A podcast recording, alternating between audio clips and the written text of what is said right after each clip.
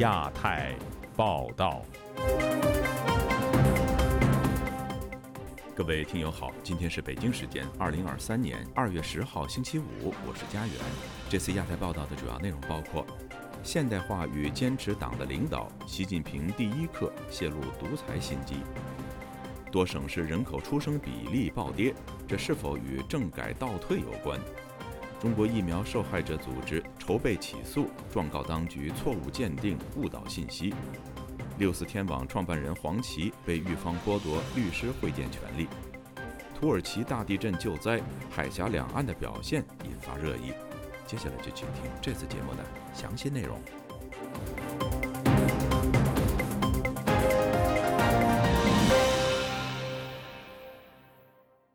中国官媒近日高调宣传中共总书记习近平在中央党校高层干部研习会中的讲话。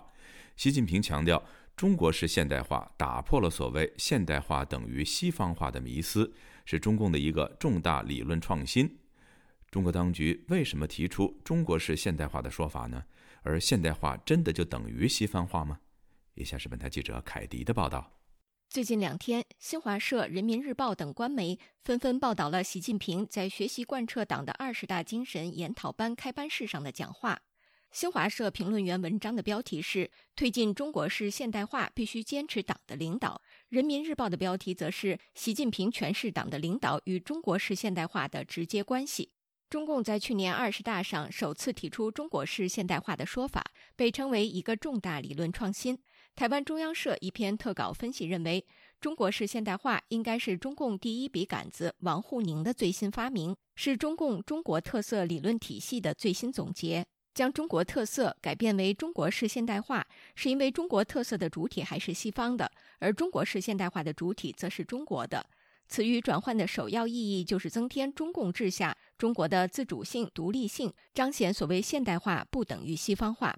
对此，美国政论刊物《北京之春》荣誉主编胡平告诉本台：“中国特色的社会主义强调的是制度，而中国式现代化则强调达到现代化的标准。现在提出这个问题，呃，中国式的现代化，一方面是炫耀中国在经济方面取得的重要进展，另一方面呢，也以此作为依据来证明中共这个领导的这个正确，呃，这个必要。”啊，以此来推广所谓这个中国模式、中国方案，呃，什么打造人类命运共同体呀？据新华社报道，习近平讲话中称，中国式现代化打破了现代化等于西方化的迷思，为人类对更好社会制度的探索提供了中国方案。那么，是否真的存在现代化等于西方化的迷思呢？对此，普林斯顿中国学社执行主席陈奎德告诉本台：“所谓的这个迷思根本就不存在。中共故意这样说，是要为自己实施的很多反现代化的政策进行辩护和掩盖。他用一个西方现代化这个西方的说法来掩盖自己是真正的在实质上在对抗现代基本文明的最主要的核心价值。从现在又开始逐渐的全世界主要的文明国家要和他脱钩，因为他实行的一套。”制度是损害了西方主导的现代世界的基本秩序，因此他受到了孤立，受到了围堵。据中国官媒报道，习近平在讲话中还强调，党的领导直接关系中国式现代化的根本方向、前途命运和最终成败。对此，陈奎德说：“这句话的意思就是中国共产党要垄断包括政治、经济等各方面的一切权利，这是最核心的。它实际上走向的是反现代化的道路，但是呢？”他要把现代化这个帽子戴起来，所以说他就说现代化不是西方化，他是这样一个逻辑。从习近平执政十年的趋势来看，陈奎德认为，习近平正把中国越来越倒退到毛泽东时代，或者说是中国式的反现代化的道路上去。以上是自由亚洲电台记者凯迪华盛顿报道。中国人口去年出现六十一年来的首次负增长。近日，多个省市陆续公布人口数据。其中有三个省份的出生人口降幅超过一成，重庆部分地区新生婴儿数同比更下跌过半。有评论认为，中国中产阶级的生育意愿深受政治和经济环境变化的影响，尤其是政改走回头路，让年轻人对国家的前途打上问号。以下是记者高峰的报道：中国国家统计局上月公布去年全国人口数据。全年出生人口只有九百五十六万人，同比减少超过一百万人。近日，多个省市陆续公布各自的人口数据。贵州、青海、江西、重庆、甘肃、广西去年出生人口同比出现下跌，其中一半省份更下跌超过一成。去年疫情重灾区之一的重庆，自1997年以来首次新生婴儿跌破20万人，其中大足区的出生人数同比减少超过一半。公益机构北京一人平中心旅居美国纽约的创办人陆军则认为，中国人不愿意养小孩与中国政治改革走回头路有关。习近平打破了任期制，二十大上，习近平呢开启了第三个任期。还有呢，就是对于言论的压制呀，对于人们呃结社自由啊、公益律师这种镇压，都是在愈演愈烈。可以说，整整一代人他们的政治观念都被颠覆了，带给人们非常强烈的不安全感。还曾经发生这样的事情：基层的政府官员说要对自己小区维权的居民的孩子拿孩子来要挟。这一代人来讲，他们没有多大的信心去生很多孩子，然后呢，期待自己的孩子呢在这个国家有光明的前途。陆娟相信。中国人并不是不想要小孩，只是很多人不愿意在中国生小孩。中国人就认出国呀，最近这些年已经是呃蔚然成风。中国父母呢，对于孩子的未来还是非常的在意。那他为了自己的孩子有一个更光明的未来，很多人用脚投票。中国经济评论员金山认为，除了政治，中国的经济发展也呈现倒退。对于不少中产阶级来说，生小孩与否是艰难的决定。发展经济、对内改革、对外开放，成为过去式。这些年呢，可能更加注重于对权力的一方面的一个巩固。那么把这个发展呀、改革开放呀，就放到了第二位。经过这三年的高强度的嗯防疫以后呢，经济已经可以说是到了崩溃的边缘。中产阶级这一块呢，就是这十年当中的这三年呢。呃，毫无疑问，对中国的中产阶级群体呢，嗯，造成的冲击那也是致命的。近期有专家建议把中国男女法定结婚年龄降低至十八岁。广东省体制改革研究会执行会长彭鹏表示，十多岁的年轻人一般缺乏事业基础，抚养下一代会有困难。把法定结婚年龄向国际看齐，对于促进结婚生育。成效有限。自由亚洲电台记者高峰香港报道。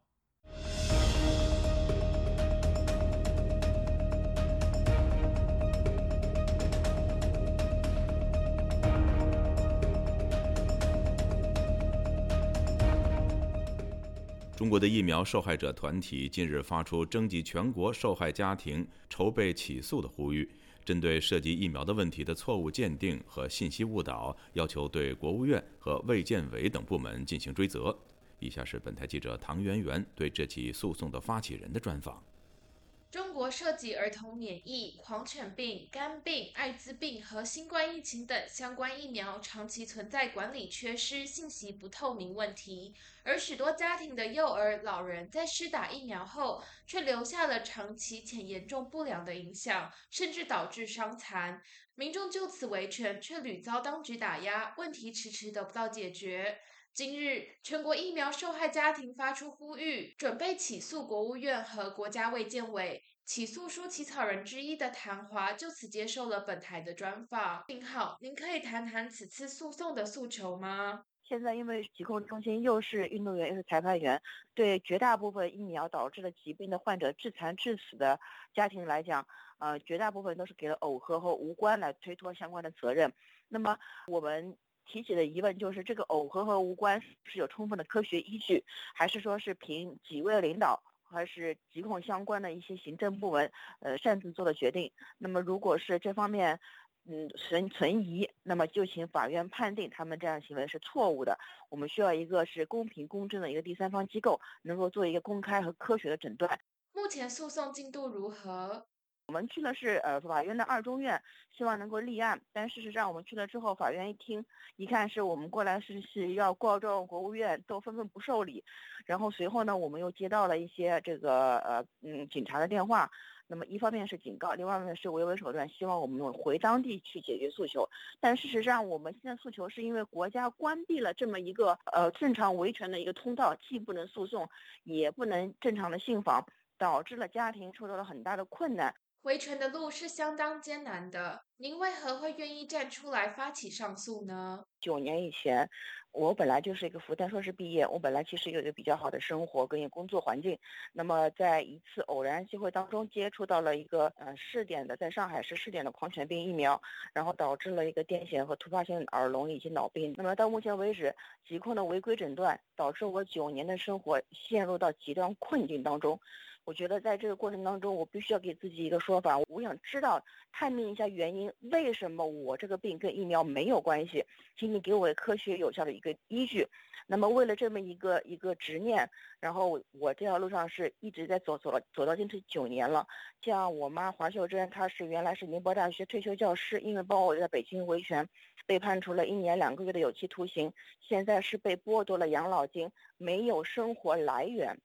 就是包括医保和退休金都已经被取消的情况之下，我们没有放弃。当然，我们也希望是获得一个相应的合理的补偿，呃，然后在我妈这个案子当中，我们希望能够翻案和平反。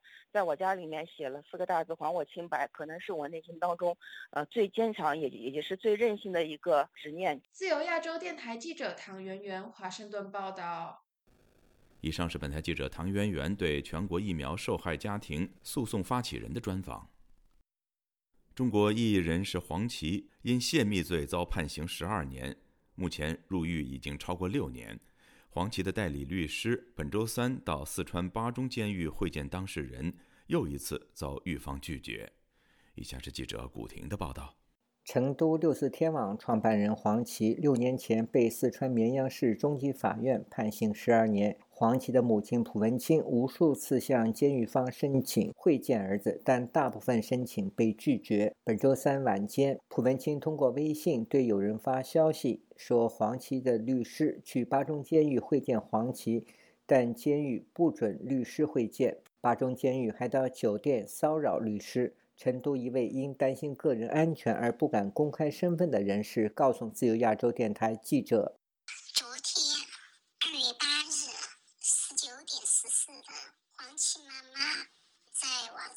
发了一个消息，内容是：今日上午二月八日，黄琦律师去巴中监狱会见黄琦，监狱不让会见。就是以前律师会见的时候，律师在那里拍照发到外网上去，因为这个原因不让会见。黄琦的这位友人还说，此前一天打算去监狱会见黄琦的律师。但在酒店内被公安骚扰。昨晚二月七日，律师在巴中住宾馆派出所，四个警察到宾馆骚扰律师。本台记者周四就此致电四川巴中市监狱查询，接听电话的人员一听到黄琦的名字就挂断电话。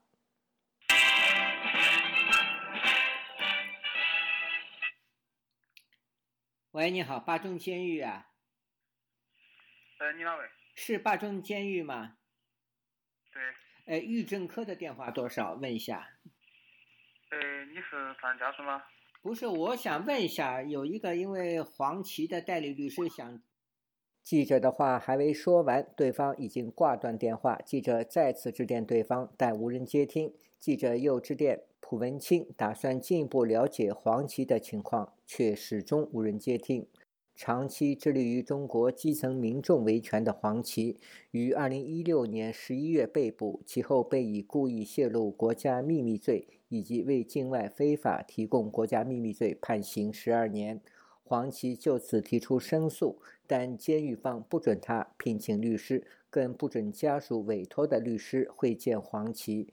黄琦的另一位好友告诉本台，黄琦的母亲身边有政府方人员，民间所有人均无法接近他。现在我们打电话都没敢了，他身边身边都有人，一直喊着不能出来，因为他年龄大嘛，软禁了。人民医院派了两个女的来伺候他，跟他打电话，他就说他很好。其实我们知道他好不好，他的律师从来没见过他嘛，从开始到现在，黄妈妈都没见过，有一次还没见着就给抓回来了，访民都见不着。去年六月九日，蒲文清接受本台专访时说，他最大的愿望是到巴中监狱探望儿子黄琦。黄母上一次通过网络视频探监是在二零二零年九月十七日，最后一次是去年一月二十八日农历新年前，但是视频会面仅两分钟。自由亚洲电台记者古婷报道。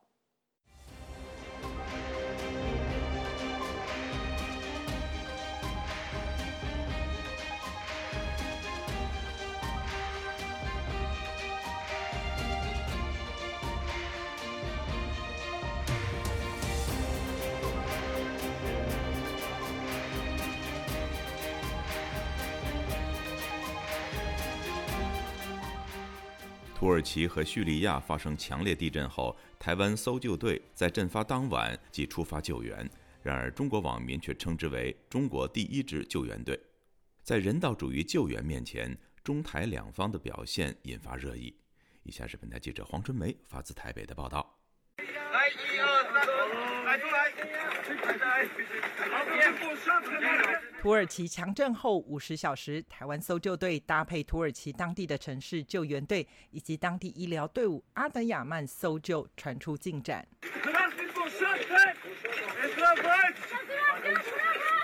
当地时间八日下午三点四十分，台湾搜救队透过生命探测器发现一名受困妇女肢体遭严重紧压。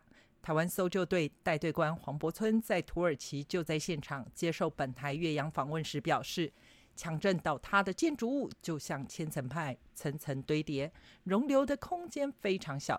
受限于当地的法律规定，台湾随行医师不能擅自做主，医师边救援边和当地医疗机构沟通后取得同意。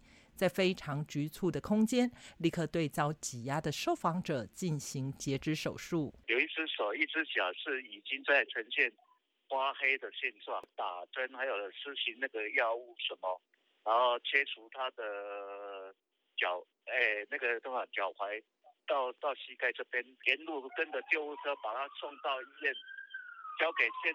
呃，建地的医院。台湾在九二一大地震发生后，土耳其曾率先派搜救队来台协助。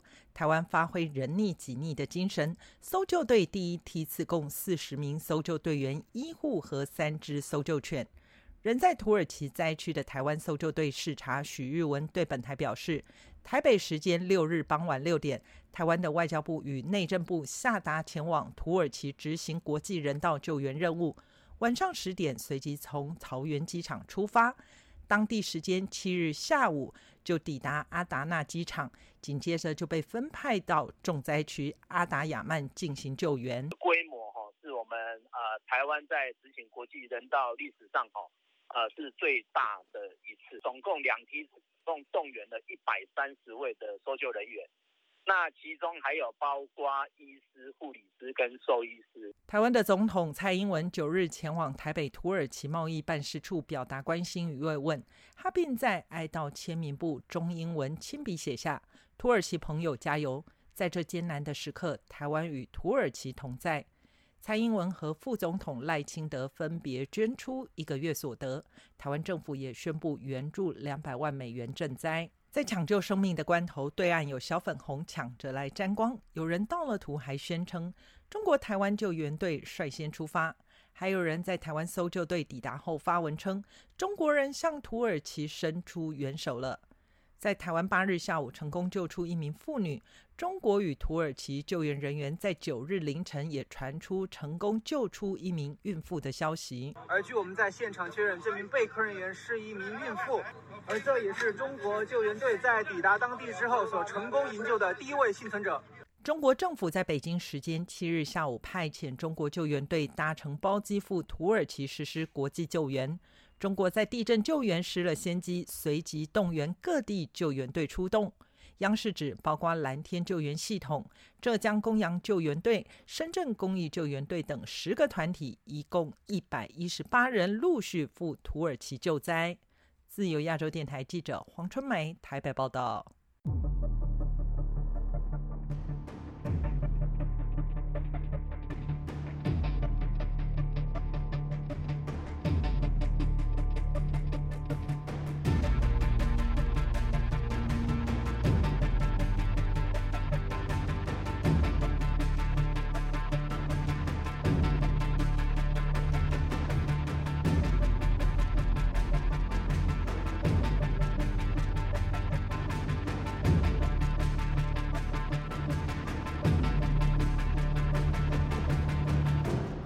香港国安法生效后最大规模的检控案件——香港民主派四十七人初选案，正在香港法院审理。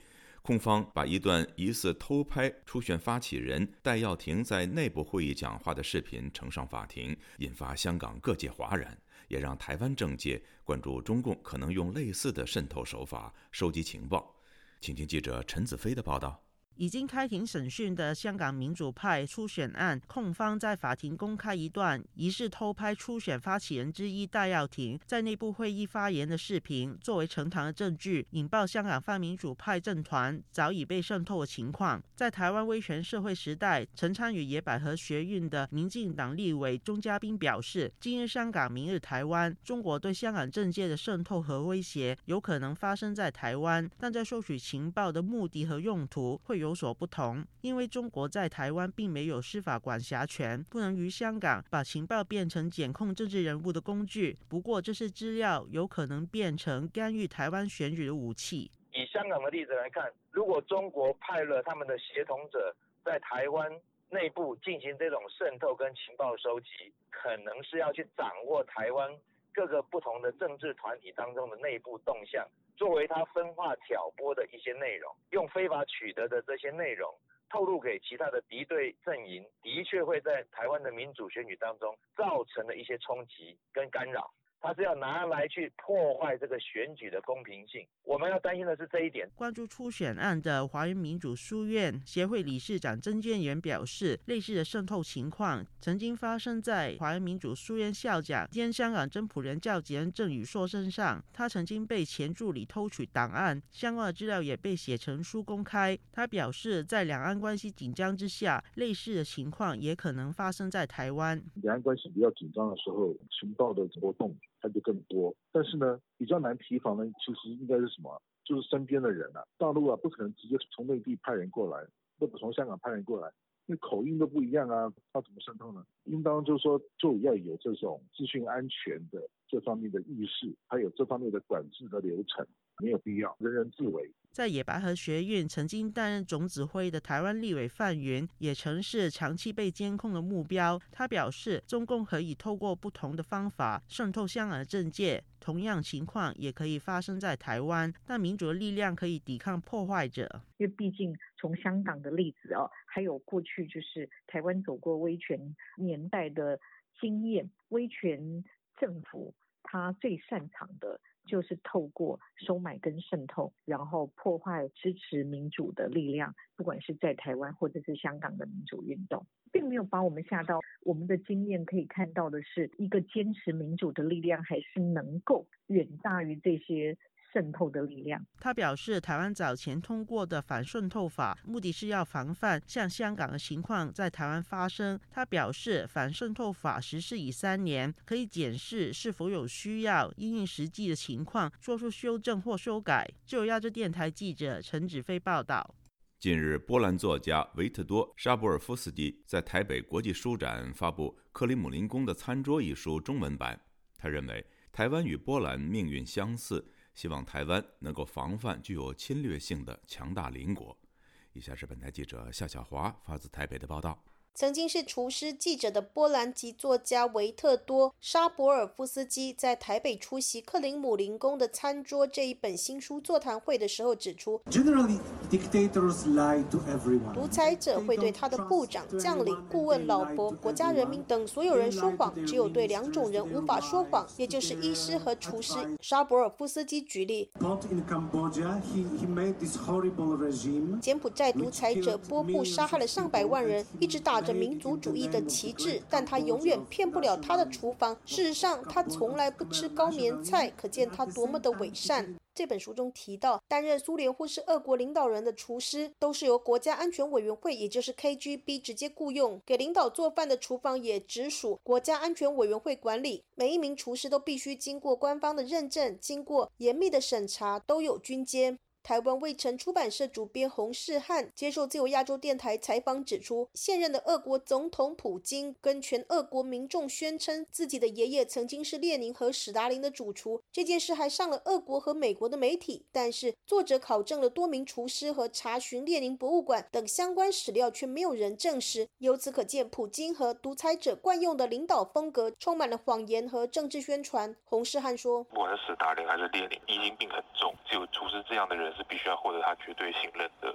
普丁说他爷爷是厨师，而且帮斯大林、帮列宁、帮这些苏联领导者都做过菜。他要讲的意思其实是说，既然以前苏联时期的政治领袖都相信我的爷爷，那你们也可以相信我。他想要召唤俄罗斯的那个感情是这样。克林姆林宫的主厨透露，国家领袖通常不会吃国宴的菜肴，要等正式会面结束才会真的用餐。而普京私下最爱吃冰淇淋。乌俄战争中扮演关键角色之一的厨师，还组佣兵为普京作战。厨师和食物也可以作为政治宣传机器。苏联再穷，人民正饿肚子，处于战争中，但史达林对外的国宴永远要用最豪华的等级接待宾客，展现苏联有多丰饶，有多强大。亚尔大会一向喜欢吃山珍海味的丘吉尔都对史达林的这个国宴的排场非常的印象深刻。我们就是这么的富裕，是是你是打不倒我们的，这样佳肴丰盛到把那个桌子都压到凹陷。沙博尔夫斯基在给台湾的序言写下：台湾跟波兰人一样，明白。一个侵略诚信的强邻意味着什么？也就是不承认你的不同，不承认你的自主。多年来都直说你不该存在。同样的话，俄罗斯也对乌克兰讲过，台湾也从中国那边听到一模一样的话。自从乌克兰陷入战争，他就十分担心，一如他担心台湾。